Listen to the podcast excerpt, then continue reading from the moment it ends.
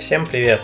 Мы продолжаем наш еженедельный подкаст «Тренды порядка и хаоса». Этот выпуск подготовлен с участием коллектива движения иркутских анархистов и анархисток. И вот новости и мысли, которые показались нам интересными. Во-первых, в марте этого года житель Бурятии Зорикто Рабжаев приехал в отпуск с мобилизацией и решил не возвращаться на войну из-за опасения за эмоциональное состояние его жены. Он купил поддельную справку о смерти и продолжал жить вместе с семьей, пока по его душу не пришли. Поддельная справка не сработала, и сейчас мужчину судят, ему грозит 5 лет.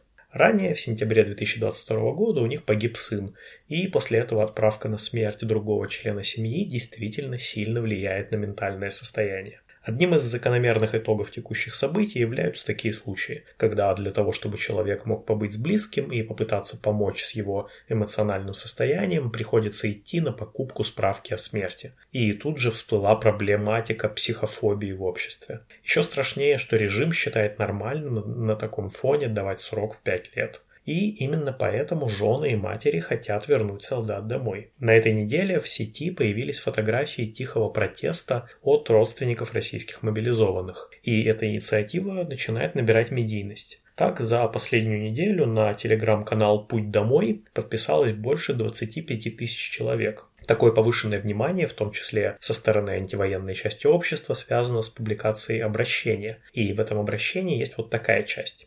Насколько абсурдно все, что сейчас происходит. 2024 президент объявил годом семьи. Иронично, учитывая, что жены воюют без мужей, дети растут без отцов, а многие уже остались сиротами. А сатанист-людоед, совершивший рецидив после первого заключения, выходит на свободу через полгода, искупив серийные убийства на СВО. Есть все же чувство юмора у нашего президента. Наши парни что уже 15 месяц искупают? Они уже отдали родине столько, сколько ей не расплатиться никогда. Видимо, нашу с вами родину освобождают для самых сливок общества, маньяков, алкашей, мигрантов, непомерно богатых чиновников и их деточек. Почему они не в окопах, кстати? Отрицательная селекция в действии. Мы предлагаем русский мир, но каков он оказался? Кажется, мы свернули куда-то не туда. Вопрос, есть ли еще шанс соскочить. Конец цитаты. Вопрос действительно хороший, и ответ на него уж точно не вернуть мобилизованных. Ответ – остановить войну. Это понимают и активистки из этой инициативы, хотя мигрантофобия и другие болезни просачиваются, но, возможно, они вскоре поймут, с кем они в одной лодке. И снова война за новые культы, свежие дети в обломках стен. Их глаза так пристально жгут, они быстро растут и уходят нам вслед. Но торгаш не свою машину, а политик громко кричит о казне, но только нас с тобой пошлют на войну, и только нас убьют на войне, ведь только нас с тобой пошлют на войну, и только нас с тобой убьют на войне. Но вместе с публичностью приходят и пропагандисты. А, например, Z-каналы пытаются обвинить участниц инициативы в том, что они не настоящие жены, а агенты ЦИПСО или ФБК. Свою аргументацию они строят на том, что жены собирают подписи через сервис scriptpad.fr, у которого домен французский. К слову, сам сервис очень советуем. В общем, будем наблюдать и смотрите в описании видео ссылки на посты в Телеграме с фото с надписями на машинах и с реакцией пропагандистов.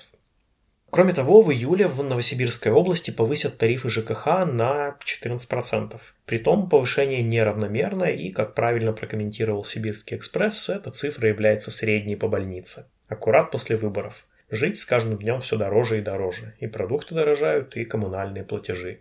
Но мы можем долго критиковать капитализм и государство, но сможем ли мы когда-нибудь взять на себя ответственность за покрытие этих потребностей? Как будет функционировать наша ЖКХ? Ну и до этого подобные повышения привели к крупным протестам и снятию губернатора с поста.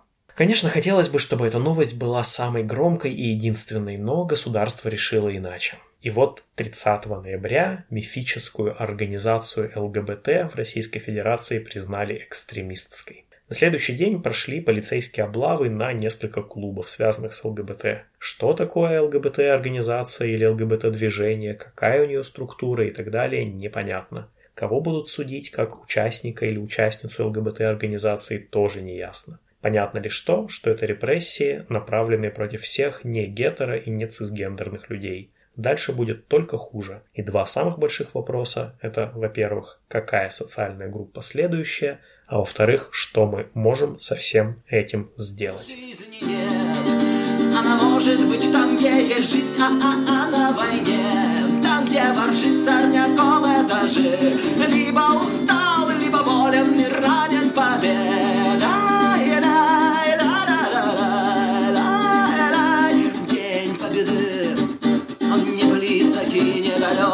и день победы, он не низок и не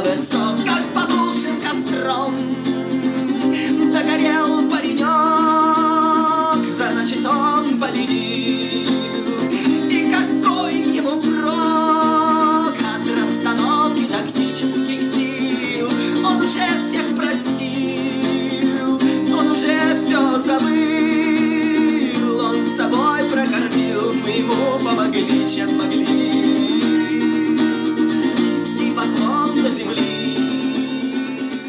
вот и все на сегодня. Напоминаем, что в трендах порядка и хаоса участники автономного действия и другие авторы дают анархистские оценки текущим событиям. Слушайте нас на YouTube, SoundCloud и других платформах, заходите на наш сайт autonom.org, подписывайтесь на нашу еженедельную e-mail рассылку. Пока!